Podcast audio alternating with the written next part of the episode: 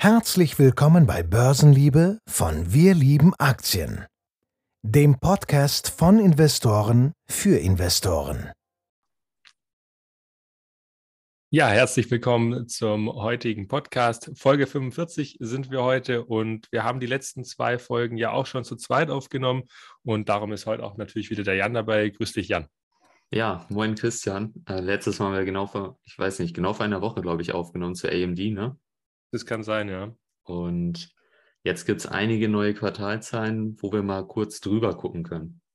Ja, ganz genau. Und ähm, ich glaube, wir haben heute drei Unternehmen, die zum einen sehr beliebt sind, gerade auf Social Media, aber eben auch ähm, drei Unternehmen, die ich persönlich auch sehr spannend finde, also die in dem mehr oder weniger auch zu Recht dann ähm, oft thematisiert werden.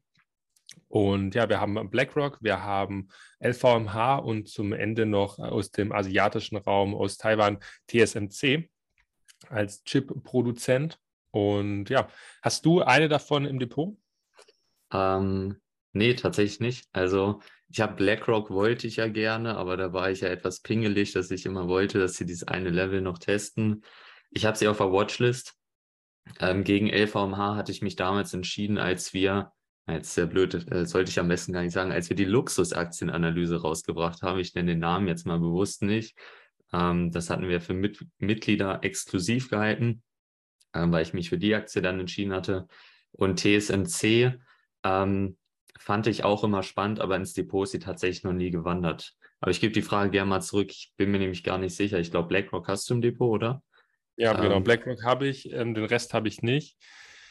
Ähm, gehe ich aber, wie gesagt, wenn wir dann die Aktie noch durchsprechen, näher drauf ein. Ich habe mich damals ähm, für Kering entschieden und nicht für LVMH. Ähm, als wir, das ist schon länger her, da hatten wir Kering dann analysiert. Ja, ähm, ja also genauso ein Luxusriese aus auch Frankreich. Aber ja, das können wir da, darüber dann noch sprechen, wenn wir dann eben bei LVMH angelangt sind, weil LVMH bietet uns ja gar nicht so viel Information. Das ist ja nur so ein strategisches Update, was sie da im Quartal rausbringen. Da sind ja die ganzen Ertragskennziffern, die sind nicht drin, aber ich habe mal versucht, trotzdem ein bisschen zu schauen, ähm, ob das Ganze umgesetzt werden kann von LVMH, was sie da auch an Mehreinnahmen haben. Aber ich würde sagen, wir starten jetzt einfach bei BlackRock weil da haben wir die mit Abstand meisten Informationen sammeln können. Zumindest für mich äh, hat es den Eindruck gemacht, als konnte man hier die meisten sammeln. Ähm, ja, fangen wir erstmal bei den ganz groben Infos an. Ich weiß noch, als wir uns BlackRock damals für die Analyse angeschaut haben, da hatten sie 10 Billionen in der Spitze an ähm, Vermögen, das sie verwaltet haben. Also in der absoluten Spitze waren es über 10 Billionen an Assets under Management. Und jetzt zum ähm, Stichtag des 30.09. waren es noch unter 8 Milliarden, also 7,961 Milliarden. Im Billion. Vergleich zum Q3 2021 ist es immerhin noch ein Rückgang von 16 Prozent. Prozent. Also ich hätte tatsächlich mit mehr gerechnet. Ich weiß nicht, wie, wie hättest du das gesehen? Ähm, ich ich habe mir da gar nicht so groß Gedanken drüber gemacht. Ähm, deswegen weiß ich nicht, ob ich damit mehr gerechnet hätte oder nicht. Ich weiß nicht, der SP hat ja jetzt vom Hoch, wie viel hat er abgegeben? Ist ja nur US-Dollar gemessen. Also wenn wir den SP rein als Index angucken, der hat er, glaube ich, 25 bis 30 Prozent so in, in der Region abgegeben. Ja. Und wenn wir jetzt sagen, von 10 auf 8, sind ungefähr 20 Prozent. Also es geht ja ungefähr damit einher. Ich hätte wahrscheinlich mit etwas weniger gerechnet, weil die ja auch ähm, im Portfolio oder bei den Assets under Management 30 Prozent ähm, äh, von oder 30 Prozent vom gesamten verwalteten Vermögen sind ja diese Fixed Income, also die Anleihen, ETFs oder allgemein was mit Anleihen zu tun hat. Ich hätte wahrscheinlich, wenn du mich so fragst, mit etwas weniger gerechnet. Okay. Aber ja. Ja, ich hätte tatsächlich deswegen mit mehr gerechnet, weil ich gedacht hätte, dass dann ähm, die Investoren vielleicht umschichten müssen. Also gerade die ähm, institutionellen, die Family Offices oder ähm, wie sie alle heißen, die haben ja ähm, fixe Kriterien, nach denen sie investieren müssen. Und dann hätte ich mir schon denken können, dass so ein Vermögensverwalter, der auch sehr viele passive Produkte eben hat, wie BlackRock mit iShares, ähm, dass der besonders betroffen ist vom Rückgang von Assets under Management. Ja. Ähm, zumal man ja sagen muss, also man trifft ja dann die Abflüsse und es trifft äh, der Rückgang der Kurse. Ähm, aber ja gut, das ist natürlich trotzdem auch eine valide Sichtweise, so wie du das siehst. Ähm, und das, die ist ja dementsprechend auch mehr oder weniger bewahrheitet worden. Ähm, ja, aber so viel vielleicht mal zu den Assets under Management, dass man da so ein Bild hat, dass man immer noch bei so knapp 8, Milliard, äh, 8 Billionen US-Dollar an verwaltetem Vermögen ist. Also das ist schon extrem ordentlich. Ähm, jetzt hast du angesprochen gehabt, wie denn die Quote war bezüglich den Anleihen oder den, ähm, den, den Kundentypen auch. Und ähm, ich weiß nicht, möchtest du vielleicht auch mal sagen, wie sich das Ganze entwickelt hat? Also hm, BlackRock gibt da ja immer echt ganz schöne Grafiken raus und sagt jetzt, soweit ich es gelesen habe, dass sie mehr Zuflüsse bei den aktiven Investmentgruppen sehen, also nicht bei den ETFs, sondern eben bei den aktiv verwalteten. Genau. Also interessant ist ja äh, vor allem immer das, oder wie wir, wir sind ja so einer kleinen Bubble, würde ich es mehr oder weniger sagen. Viele kennen uns ja auch von Instagram und dort wird ja immer von den passiven ETFs und so gesprochen. Das ist ja eigentlich das, was so vorherrschend ist. Und damals in der Analyse ist mir aber schon aufgefallen, da hatten wir auch die ein oder andere Grafik wirklich zu aktiven ETFs, die aufgrund ja, verschiedener Sichtweisen eben aktiv sind. Also es kann ja ganz unterschiedlich gestaltet sein. Und äh, was mir bei BlackRock direkt aufgefallen ist und was auch der CEO direkt am Anfang in seinem Statement betont hat, ist, dass die Zuflüsse bei aktiven ETFs eben weiter hoch sind, wenn man jetzt erstmal die institutionellen anguckt. Und bei den passiven Index-ETFs hatten wir sogar Abflüsse. Und ich habe mir auch die Zahlen vom letzten Jahr angeguckt. Dort ist es auch so, dass bei den aktiven ETFs mehr Zuflüsse waren, Dann war aber auch bei den äh, Index-ETFs positiv. Ähm, also dort hatte man auch Zuflüsse. Und das ist dieses Jahr jetzt eben genau andersherum gewesen. Und ähm, wenn man sich das anguckt, die Zuflüsse generell im institutionellen Bereich, die waren im Q3 jetzt knapp 50 Milliarden, ähm, also vom Volumen her. Und äh, wenn man bei den, ähm, bei den Privatanlegern guckt, weiß nicht, ob du die Zahl gerade vor Augen hast, ich suche sie gerade. Ja, das, die müsste runtergegangen sein um 4,88 Milliarden, wenn du nur das Segment Retail meinst. Genau. Und dementsprechend wichtig ist es eben auch hier auf die institutionellen zu achten, wobei wir ja aus unserer Perspektive vor allem diese iShares-Produkte kennen, die wir als Privatanleger nutzen, wie, keine Ahnung, MSCI World oder so. Mhm. Da sieht man, äh, diese aktiven, da verdient BlackRock auch mehr dran als am passiven, ist ja logisch. Ja, ähm, vielleicht noch ganz kurz, äh, weil das nicht allen geläufig ist. Also äh, ich muss auch sagen, das war mir neu so in der Richtung, dass das so ein großes Thema ist mit diesen aktiven ETFs. Ähm, das weiß ich noch, wir hatten zuerst T. Rowe Price analysiert bei uns und dann hatten wir BlackRock. Und äh, ich, ich weiß es noch, damals, da haben wir, habe ich mit dem Tobi damals über die Risiken gesprochen und über die Chancen. Und der Tobi sagt dann zu mir, jo, ich würde gern die aktiven ETFs mit aufbauen. Ich so, hä, das ist doch bestimmt nur so ein Randthema. Habe ich jetzt auch nur so, also habe ich so, schon gelesen und ich habe auch bei, äh, bei BlackRock immer dieses Active gelesen, aber ich dachte, damit sind so aktive Fonds großteils gemeint. Das ist natürlich auch richtig, aber sie haben eben auch diese aktiven ETFs, die im Endeffekt wie aktive Fonds sind, nur eben, dass noch ETF dabei steht und man das sage ich mal, regelmäßiger managt, also was denn äh, in diesem ETF e indiziert ist. Ja, also das kann man sich schon vorstellen, finde ich, wie so ein aktiver Fonds, weil der ARC Innovation ETF ist ja auch ein ETF, aber wird ja schon, würde ich auch sagen, recht aktiv gemanagt. Ja, also das wird ja auch viel so ein bisschen kritisiert, dass es schön geredet wird. Also, dass man aktive Fonds haben, schlechten Ruf, dass man jetzt probiert, durch diesen diesen eigentlich guten ETF-Namen jetzt diese aktiven Produkte mit relativ hohen Kosten im Vergleich zu den passiven ETFs wieder an den Mann zu bringen. Also die Kritik habe ich schon des Öfteren gehört. Aber es ist schon wichtig, darauf zu achten. Und das fand ich bei T. Rowe Price damals, ohne jetzt groß auf die Aktie eingehen zu wollen, auch ziemlich interessant, dass sie sich wirklich komplett darauf ähm, oder ja ziemlich klar dafür positioniert haben, dass sie sich auf das Aktive fokussieren wollen, dass sie sich darauf komplett ausrichten äh, fand ich damals ziemlich interessant, aber wie schon gesagt, bei BlackRock ist es eben auch relevant, auch wenn es in der Gesamt, wenn sie in der Gesamtheit eben noch andere Sachen haben. Äh, du hast mich ja eben gefragt, wie sich generell die Zuflüsse entwickelt haben. Was der CEO, also Fink, noch gesagt hat, oder ja, ziemlich hervorgehoben hat sogar, ist der gesamte Bondmarkt, also äh, was die Anleihen betrifft. Dort gibt es ja auch ETFs wo man eben nur Anleihen drin hat. Die haben sich wohl auch relativ positiv entwickelt, wo man einiges an Zuflüssen eben generieren konnte, was mich grundsätzlich aber erstmal nicht überrascht, weil das ist eher das, je nachdem, was für Anleihen man hat, aber eher das passivere Investment als äh, eine Aktie und passt zur Marktphase dann dementsprechend auch ganz gut. Also ähm, nicht total überraschend aus meiner Sicht.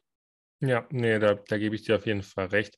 Was ich mir noch angeschaut hatte, ist, weil sie, weil sie ja eben in dieser, in dieser Pressemitteilung oder von den Quartalszahlen davon gesprochen haben, dass die aktiven Fonds jetzt mh, deutlich mehr Zuflüsse bekommen, dann dachte ich mir, okay, dann müssten die ja eigentlich jetzt auch größer sein als beispielsweise vor zwei Jahren. Und wenn man sich das jetzt mal anschaut auf dem ähm, Based Fee Modell, also wenn man äh, nur schaut, wie viele äh, Fees, also wie viele Gebühren kann ich von meinen Kunden einnehmen, basierend auf dem Produkt, auf dem sie investieren, hatte man 2020 47 Prozent ähm, aktive Fonds ähm, und 2022 im gleichen Quartal waren es nur 46 Prozent. Hm, das kann jetzt natürlich heißen, dass es in dieser Zwischenzeit sehr, sehr viel mehr ETF-Zufluss gab. Das war ja auch das, was du gerade vorhin gesagt hattest, dass es im Vorjahr genauso war, dass einfach die Passiven noch mehr Zuflüsse hatten und jetzt eben die Aktiven deutlich mehr. Ähm, das heißt, das Verhältnis ist ungefähr ausgeglichen zu, zum Septemberquartal von 2020. Ähm, das fand ich vielleicht auch mal ganz interessant, um das in dieser Relation zur Aussage vom CEO oder vom Management allgemein einordnen zu können. Ja, ich finde es sogar ganz spannend, das vielleicht mal mit den Zahlen von äh, September 2020 zu vergleichen, weil wir hatten ja im März 2020 den Crash und September, ich weiß nicht, waren wir da schon wieder auf Allzeit hoch? Äh, nee, das nicht. Also im Nasdaq meine ich jetzt. Ähm, so. je, nach, je nach Markt, aber wir sind ja dort schon wieder deutlich durchgestartet. Ich glaube, im März hatten wir das Tief und die nächsten Monate waren ja ähm, sehr, sehr verrückt, sagen wir mal so. Ja, ja. Ähm, und dementsprechend lässt sich auch die, die Marktphase mal, oder ist es interessant, das mal zu vergleichen? Also auch wenn man guckt, wie hoch die Cash-Quote äh, war da, jetzt gerade sind es 9 Prozent äh, von den gesamten Assets under Management bei BlackRock, die Cash sind. Damals waren es 8 Prozent, hat sich also nicht riesig was getan oder ist kein riesiger Unterschied. In der Zwischenzeit wird es da schon große Bewegungen gegeben haben. Aber es ist ganz interessant, den Vergleich mal aufzumachen.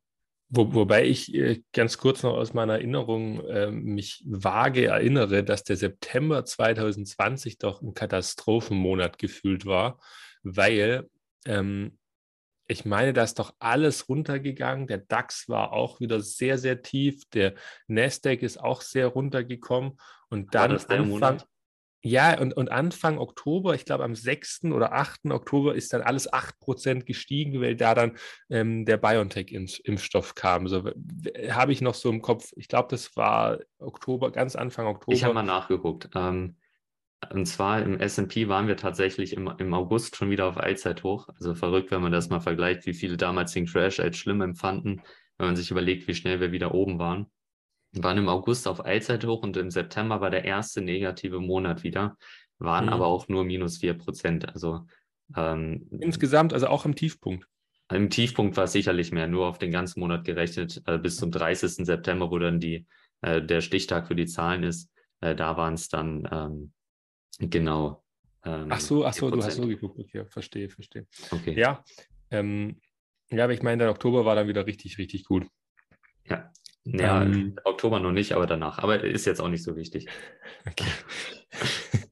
äh, ja, dann habe ich das vielleicht doch falsch im Kopf gehabt. Nee, was, was ich mir dann bei BlackRock noch angeschaut hatte, ähm, waren denn die, waren die Ertragskennziffern, also sprich der Umsatz und was äh, für Kosten BlackRock hatte. Weil wir sind uns, glaube ich, alle einig, dass das Jahr 2021 deutlich ähm, erfolgreicher oder einfacher für einen Vermögensverwalter war, äh, weil es ging eigentlich fast nur nach oben. Also es war genau das Gegenteil von dem, was wir jetzt in den letzten Monaten hatten.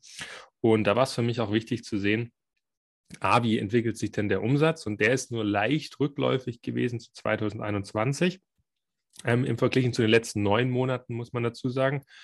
Und ähm, mir war wichtig, wie entwickeln sich denn die ganzen Kosten? Also hat BlackRock die Kosten im Griff? Hatten, konnten Sie das planen? Haben Sie das gesehen? Okay, wir haben jetzt Probleme bezüglich äh, unserer Einnahmen, unserer Fees, weil wir Abflüsse haben oder unsere Assets weniger wert werden. Und da haben sie eigentlich wirklich das Kostenniveau vom Vorjahr perfekt getroffen. Sie sind jetzt nicht irgendwie gestiegen, ähm, klar auch nicht großartig gefallen, aber für mich erstmal positiv, dass sie ähm, nicht irgendwie Kostenindikatoren haben, die da nach oben laufen konstant, sondern die sie einfach deckeln können. Also das fand ich wirklich äh, sehr gut und hat dann auch natürlich den Gewinn ähm, insgesamt nur ganz leicht negativ tangiert, ungefähr so wie der Umsatz auch zurückgegangen ist. Also vollkommen human. Ja, ja äh, ich weiß nicht, hast du sonst noch was zu BlackRock, was dir äh, auf dem Herzen liegt, was du da noch äh, mitgeben möchtest? Nee, vielleicht können wir nur das technisch nochmal kurz verknüpfen. Äh, ist mir gerade eingefallen. Die Aktie ist ja jetzt nochmal auf neue Tiefs gerutscht. Ich weiß jetzt nicht, wie der Donnerstag, haben wir vorhin schon drüber gesprochen, ähm, vor dem Podcast, der war ja total verrückt. Irgendwie 6% mhm. runter, dann wieder alles hoch. Freitag dann wieder Hälfte runter. Ähm, technisch sind die weiter im, im Abwärtstrend. Also trotz dieses extrem starken äh, Tages ist er kurzfristig weiter ein Abwärtstrend aktiv, aber langfristig eben Aufwärtstrend. Deswegen einfach mal gucken, wann die im Boden bilden. Ich habe die auch weiter auf meiner Watchlist. Ähm, weiß nicht, ob du nochmal nachkaufen möchtest, aber ich äh, gucke sie mir auf jeden Fall nochmal an und behalte die im Auge. Ja, doch, also ich möchte die eigentlich auf alle Fälle mal noch nachkaufen. Ähm, meine Position ist noch nicht so ganz voll, äh, also die ist, die, ist, die ist nicht klein, ähm, wobei geht eigentlich. Aber auf jeden Fall, also ich, ich möchte die eigentlich auf jeden Fall mal noch nachkaufen, sofern es da die Möglichkeit gibt. Ähm, aber ja, ich, ich, muss, ich muss mir da auf jeden Fall anschauen, wie ich das am besten umsetze und wann. Was ich äh, noch ganz interessant finde, ist, dass die Dividenden ähm, sich sehr ordentlich entwickelt haben. Das hat BlackRock in der Präsentation auch ganz schön gezeigt. Also die bleiben konstant. Wir sind derzeit bei über 3,6 Prozent, wenn ich es jetzt gerade richtig gesehen habe. Und ja, das ist schon wirklich ordentlich, finde ich, für das, was BlackRock so abliefert. Ja. Ja gut, und ja. Äh, hinzu kommen noch Aktienrückkäufe, die man ja auch wieder im letzten Quartal gemacht hat, beispielsweise. Ne? Ja, genau, aber ich meine, die siehst du ja dann eigentlich im Kursverlauf in dem Zusammenhang. Ja, genau. So, genau. Dann gehen wir weiter zu, was hast du als nächstes geplant? Ich glaube LVMH, ne? Genau, LVMH, da können wir eigentlich nur was zu den Umsatzzahlen sagen, weil ähm, mehr haben die ganzen ja nicht gebracht. Du hast es, glaube ich, schon mal äh, bei euch in einem Beitrag ganz gut zusammengefasst. Ähm, vielleicht willst du da auch ein, einfach einleiten, ein bisschen was zu sagen. Ja, also ich war erstmal überrascht. Ich kannte das gar nicht, dass Unternehmen nur Umsatz rausbringen oder es war mir nicht, ist mir noch nicht so begegnet. Ähm, da habe ich das bei LVMH gesehen, habe kurz geguckt und dachte, okay, äh, ist an sich schade, weil gerade die Kosten sind die Punkte, die jetzt bei vielen Unternehmen eben ähm, ein bisschen reinschlagen. Deswegen auch umso bemerkenswerter, dass BlackRock das beispielsweise gut im Griff hat. Aber es wird sich dann eben erst nach Q4 zeigen, also nach dem gesamten Jahr, wie das bei LVMH dann letztendlich der Fall ist. Und ja, wenn man jetzt Vielleicht ganz kurz, äh, um dich zu unterbrechen, es tut mir leid, aber ähm, bei BlackRock ist es mit der Kostenstruktur bestimmt nicht so kritisch wie bei anderen Unternehmen, vielleicht auch nicht so kritisch wie bei LVMH, weil du hast als Finanzdienstleister natürlich nicht die Probleme wie andere Unternehmen, die produzieren. Du hast weder Transportkosten, du hast weder ähm, irgendwelche Rohstoffkosten. Ähm, also da bist du, ich sag mal, äh, da, da, hast du es deutlich einfacher, die Kosten ja, gering ja, zu halten. Ja. ja, und bei LVMH können wir jetzt erstmal nur darauf einen Rückschluss ziehen, wie sich das Konsumverhalten generell im Luxusbereich so wirklich entwickelt.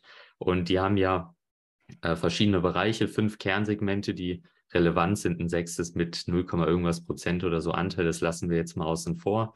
Ähm, und von den fünf Segmenten, die man hat, ist das Wichtigste das Geschäft mit Mode und Lederwaren, das auch die Hälfte vom Gesamtumsatz ungefähr ausmacht. Und das ist auch das, was jetzt in Q3 im Verhältnis zum Vorjahr organisch am, ähm, ja, am schnellsten gewachsen ist. Also es wird immer relevanter, hatte 22 Prozent Wachstum. Und äh, wenn man die anderen Segmente mal durchgeht, dann ist das zweitwichtigste der selektive Einzelhandel, dort auch plus 15 Prozent.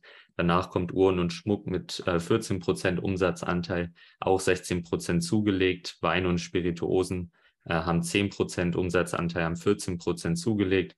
Und bei Parfüms und äh, Kosmetika haben wir auch 10% Umsatzteil und die haben auch 10% zugelegt. Und ich habe damit ehrlicherweise nicht in der Form gerechnet. Also ich hätte gedacht, dass das Konsumverhalten stärker zurückgeht, ähm, was bei LVMH aber auch dazu kommt, ist, wenn man sich die Region mal anguckt, wo der Konzern aktiv ist, dann war es die letzte Zeit zum Beispiel von China und den Lockdowns auch äh, teilweise gebeutelt.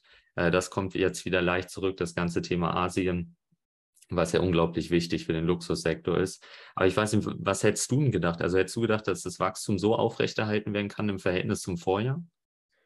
Mhm, vielleicht nicht ganz in dem Ausmaß, aber ich habe damit schon irgendwie gerechnet, weil im Endeffekt hat LVMH nicht viele Probleme durch die derzeitige Lage. Man muss sich fragen, wer die Kunden sind. Und die Kunden sind ähm, natürlich nicht nur komplett reiche Leute, sondern auch viele Leute, die ähm, nur reich wirken möchten. Das ist gar keine Frage, aber ähm, daran wird nicht so sehr gespart. Und LVMH hat auch absolut eigentlich keine Probleme, ähm, Inflation weiterzugeben, weil die Produkte ja ohnehin schon teuer sind. Und ob jetzt diese Handtasche ähm, 150 Euro kostet, äh, oder was heißt 150, wahrscheinlich eher 1500 Euro kostet oder 1550 und ich diese 50 Euro in der Produktion und Transport noch habe, das ist mir relativ egal als Kunde, weil ich nicht äh, auf, auf Schnäppchenjagd bin. Ja?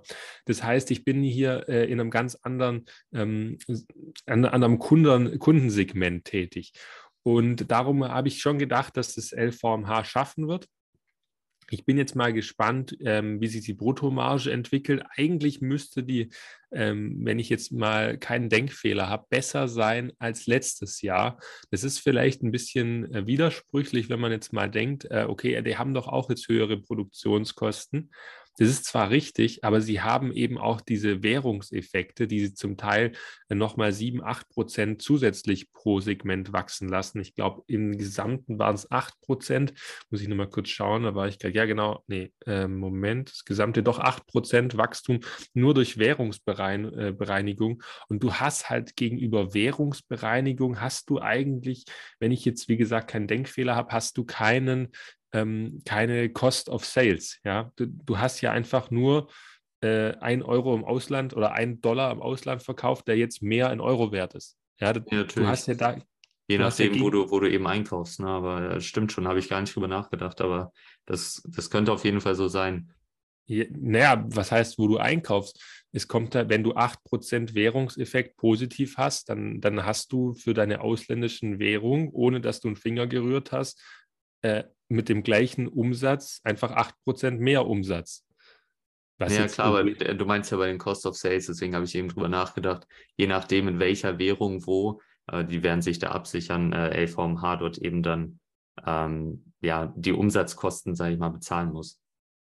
Ja, ja, okay. Aber die Umsatzkosten hast du doch in gleicher Höhe. Oder was meinst du jetzt? Du ja, je nachdem, ob dort auch die Währungseffekte reinschlagen oder nicht. Also ob es sich genau ausgleicht. Ja, okay, wenn du halt, okay, okay, wenn du dort produzieren würdest. Genau. Aber wenn du da nicht produzierst, die werden ja nicht in jedem Land, wo sie verkaufen, produzieren. Ich glaube nicht, dass. Ja, sicherlich. Deswegen kommt es ja also unterm Strich dann darauf an, ähm, ja, wie der Mix dann bei den Kosten ist. Das habe ich bei LVMH jetzt nicht im Kopf, aber ich denke auch, das kann sich positiv auswirken. Habe ich vorher aber nicht drüber nachgedacht. Stimmt auf jeden Fall. Also, ja, was ich also auch. Ja, ja sag ruhig. nee, sag ruhig. Okay, ähm, nee, also also ich habe nicht mehr viel, ich, ich behalte die einfach auf der Watchlist und werde mal schauen, wie sich das Ganze entwickelt, wie sich das dann wirklich durchschlägt, ob ich mit meinen Annahmen da ähm, richtig gedacht habe ähm, oder ob es, äh, ob es dann doch anders kommt und die tatsächlich in der Produktion und in äh, Logistik, äh, Logistik und in den Stores vielleicht viel, viel höhere Kosten auch beim Personal haben, als ich mir jetzt vorstellen kann. Ja, also ich stimme dir dazu. Ich habe die auch auf der Watchlist. Ich beobachte die weiter. Ich habe die, ich sag mal, nicht so, da ich eben schon andere Luxusaktien habe, nicht so eng auf der Watchlist wie beispielsweise BlackRock. Ähm, aber zum Beobachten sehe ich das ganz genauso wie du. Ja, perfekt. Dann können wir auch schon zum äh, letzten Unternehmen für heute übergehen. Und das ist eines der ich würde mal sagen, der Unternehmen, die ich von der Unternehmensart im Halbleitermarkt mit am spannendsten finde. Und zwar zum wahrscheinlich besten ähm, Produzenten von Halbleitern, TSMC. Und TSMC hatten wir, das weiß ich noch, an Silvester 2021 analysiert. Ähm, zumindest war, war das am 1.1. oder am 31.12., wo das rauskam, bin ich mir nicht mehr ganz sicher. Ähm, auf jeden Fall um den Dreh. Weil ich weiß noch, dass ich an Silvester das, ähm, das PDF-Probe gelesen habe. Ähm, da bin ich mir noch ganz sicher. Keine Ahnung, ich, ich, bin auch sehr verwundert, dass du es so genau weißt. Das Einzige, was ich weiß, deswegen glaube ich, es war an Silvester. Ich glaube, an Weihnachten, genau an Heiligabend, haben wir Snowflake rausgebracht. Da dachte ich mir, okay, das passt jetzt super. Ähm, aber doch, ja, doch, kann, dann, kann, schon sein. Dann, wenn an Weihnachten, das war dann sieben Tage später, ist hier der 31.12., dann habe ich da morgens noch ähm, TSMC-Probe gelesen.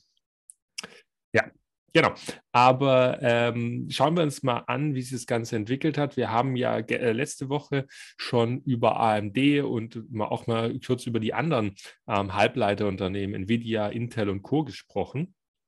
Und die haben ja alle gehörig Probleme mit ihren Prognosen, mit ihren Umsatzzielen, mit den Bruttomargen etc. etc. Und TSMC, die haben das nicht. Die haben das überhaupt nicht. Die haben sogar ihre eigene Guide, äh, Guardians, Guardians, ihren Ausblick einfach geschlagen. Ja, mit 60,4 Prozent haben sie an ähm, Bruttomarge erwirtschaften können. Sie hatten nur im Best Case ähm, 59,5 Prozent erwartet.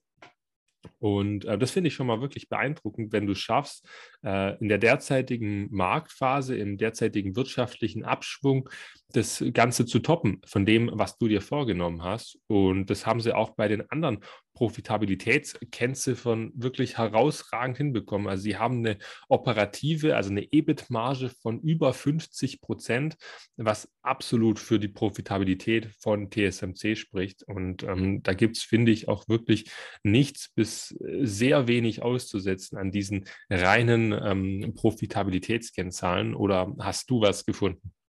Ähm, nee, was das angeht, auch nicht. Ich äh, hatte da ja auch eine Story zu gemacht und ich wusste gar nicht, was ich groß sagen sollte, weil es war ein relativ klares Bild, also wie du es gerade auch beschrieben hast. Ich habe eine Sache, die mir dann noch aufgefallen ist, aber die hat jetzt nichts rein mit den Kennziffern zu tun, sondern geht ein bisschen weiter. Deswegen weiß ich nicht, soll ich damit jetzt äh, schon mal direkt Darfst äh, weitermachen? Ja, ähm, und zwar, die zeigen in der Präsentation auch ganz gut, wie sich der Umsatz je nach ähm, ja, Technologie, sag ich mal, entwickelt hat. Also es gibt ja in dem ganzen ähm, Chip-Bereich gibt es ja inzwischen sieben Nanometer, fünf Nanometer, es gibt auch schon drei Nanometer, komme ich mhm. gleich drauf zu sprechen.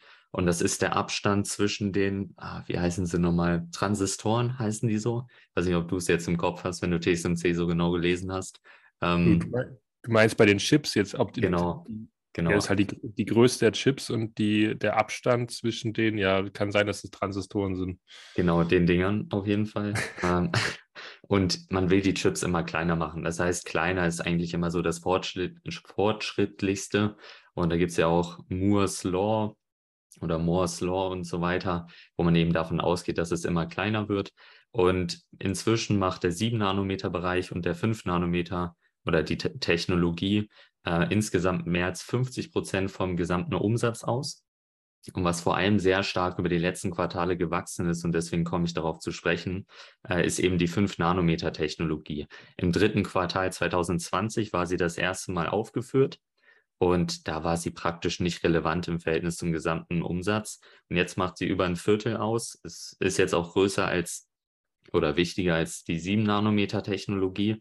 Und worauf ich jetzt zu sprechen kommen möchte, ist die 3-Nanometer-Technologie. Das hatten wir ja bei Samsung Electronics und die haben ja schon angefangen, seit, oh, ich glaube, August ähm, eben 3 Nanometer auch zu produzieren.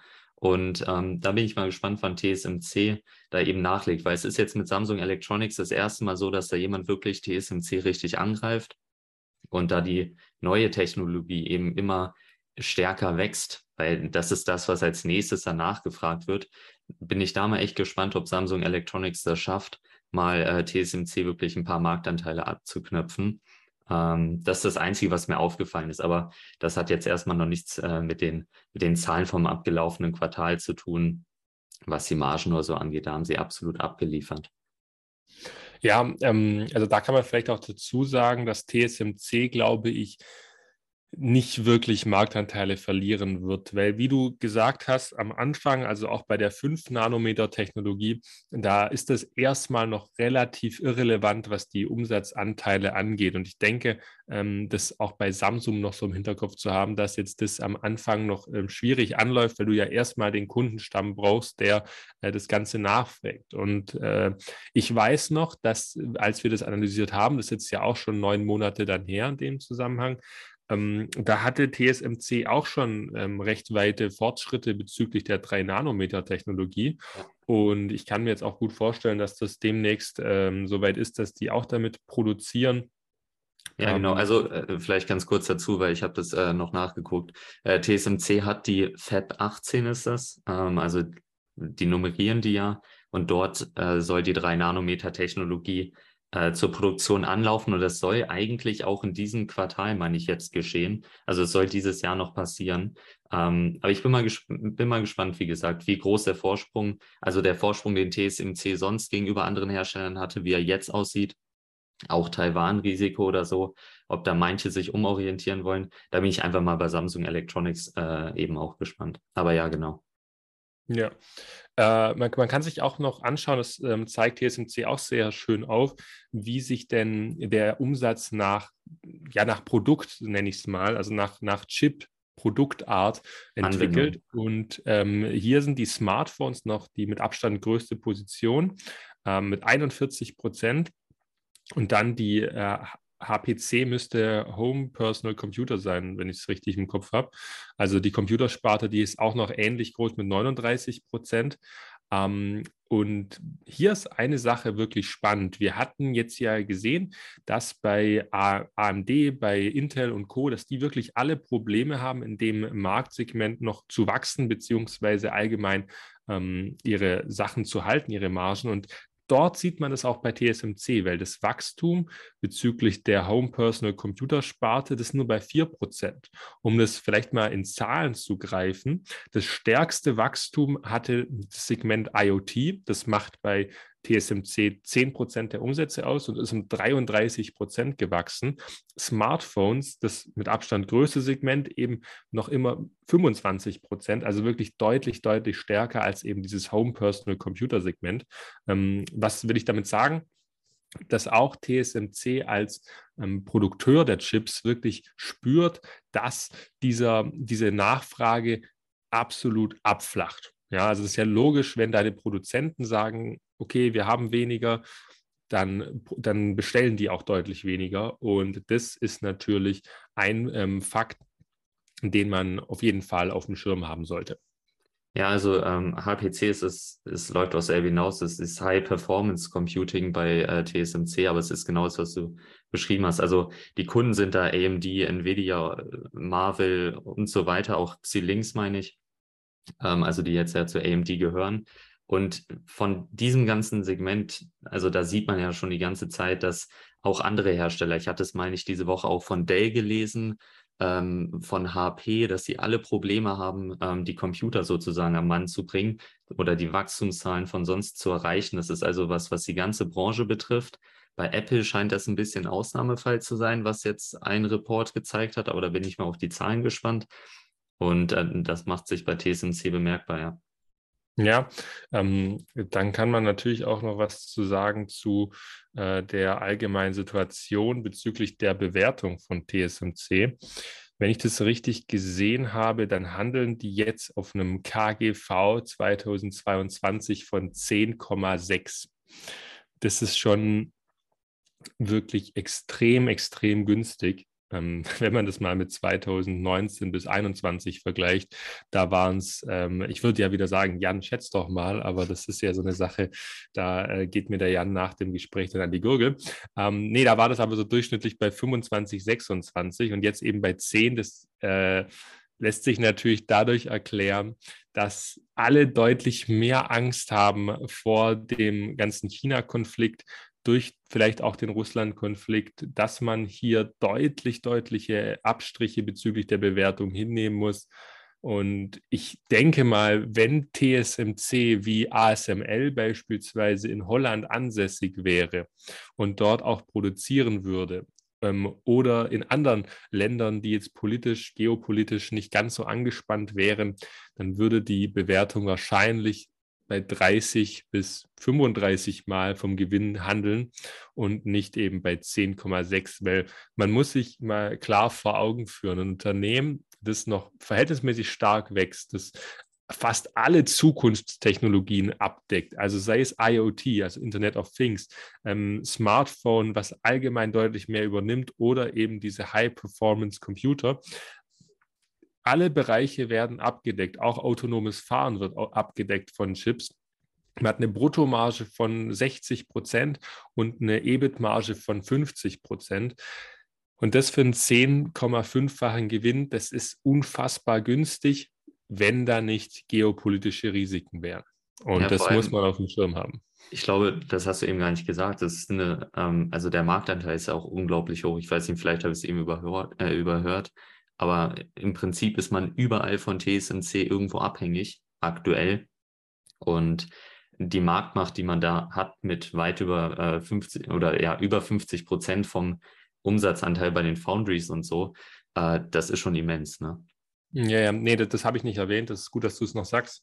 Ähm, ja, das, das ist auf alle Fälle sehr enorm. Und wie gesagt, wenn TSMC nicht in Taiwan ansässig wäre, dann hätte ich die schon wahrscheinlich sehr, sehr lange im Depot. Aber mir ist das einfach alles mit ähm, China viel zu heiß. Ich habe auch letzte Woche dann noch meine letzten Aktien, von, äh, diese Woche meine letzten Aktien von, T, äh, von Tencent ähm, aus dem Depot geworfen. Jetzt habe ich nur noch aus China China Water, aber die müssten auch bald wahrscheinlich ähm, gehen, wenn ich das noch richtig im Kopf habe, stören die mich auch enorm. Aber ja, bei TSMC, äh, bei Tencent, da, da musste es diese Woche, musste, müssten die gehen. Und ja. Ja, also ich habe mir bei TSMC vor einiger Zeit auch mal angeguckt, wo die ihre, ähm, ja, ihre Fabs haben, äh, wo die also produzieren, ob das vielleicht nicht nur in Taiwan ist oder so, aber auch hier ist es so, der Großteil ist wirklich in Taiwan selbst. Ich habe die, ähm, die Zahl jetzt leider nicht mehr im Kopf, aber wirklich der absolute Großteil befindet sich in Taiwan und dieses Risiko äh, wird dann eben vom Markt stark eingepreist. Ne? Also ist halt schwierig, muss jeder für sich selbst bewerten. Ähm, sonst finde ich TSMC selbst spannend, aber das ist bei mir auch so ein bisschen was Bauchkrummeln, sage ich mal, verursacht. Und äh, ich habe die jetzt auch nicht auf meiner Watchlist oder so. Ich habe dann im Halbleiterbereich gerade eher ASML oder auch ähm, LAM oder LAM Research äh, auf der Watchlist, machen nicht das gleiche wie TSMC, völlig klar. Ähm, Im Foundry-Bereich habe ich höchstens dann noch äh, Samsung Electronics äh, mir mal auf die Watchlist gelegt, je nachdem, wie die sich jetzt entwickeln. Aber bei TSMC gebe ich dir komplett recht. Ja, ähm, ja, viel mehr gibt es eigentlich jetzt auch gar nicht mehr dann zu sagen zu den drei Unternehmen. Jetzt haben wir bestimmt auch schon länger gesprochen, als wir eigentlich vorgenommen hatten, glaube ich. Ähm, aber ja, hat mir auf jeden Fall Spaß gemacht, Jan. Ich weiß nicht, falls du sonst noch irgendeine Ergänzung hättest oder eine Frage an mich zum Abschluss, dann immer gerne her damit. Äh, aber ich wäre sonst soweit fertig. Und ja. Ja, nee, ich habe jetzt auch nichts mehr. Äh, ich würde mich direkt auch verabschieden und äh, wünsche den Hörern dann noch einen äh, schönen Tag. Wir würden uns immer über eine Bewertung freuen. Ich glaube, das können wir an der Stelle nochmal sagen. Ja. Haben wir letztes Mal nicht gemacht. Also wenn ihr noch ein paar Sekunden übrig habt, gerne bei Spotify oder wo ihr das anhört, äh, eine kurze Bewertung hinterlassen. Es hilft uns immer enorm. Und ansonsten dann hoffentlich auf eine etwas ruhigere nächste Börsenwoche. Bin mal gespannt. Ja, ähm, ich hoffe auch, dass es ein bisschen ruhiger wird. Mal schauen, wieder bei mir der Arbeitsalltag ist zurück und dann schauen wir mal, wie sich das Ganze entwickelt. Ähm, ja, auch von meiner Seite noch einen wunderschönen Resttag. Macht's gut. Wir hören voneinander und ciao, ciao. Wenn du Spaß daran hast, Aktien von spannenden Unternehmen zu kaufen und von deren Erfolg zu profitieren, dann bist du hier genau richtig. Alleine und im Dialog sprechen wir regelmäßig über interessante Investmentchancen an den Finanzmärkten. Besuche auch unsere Homepage unter wir-lieben-aktien.de.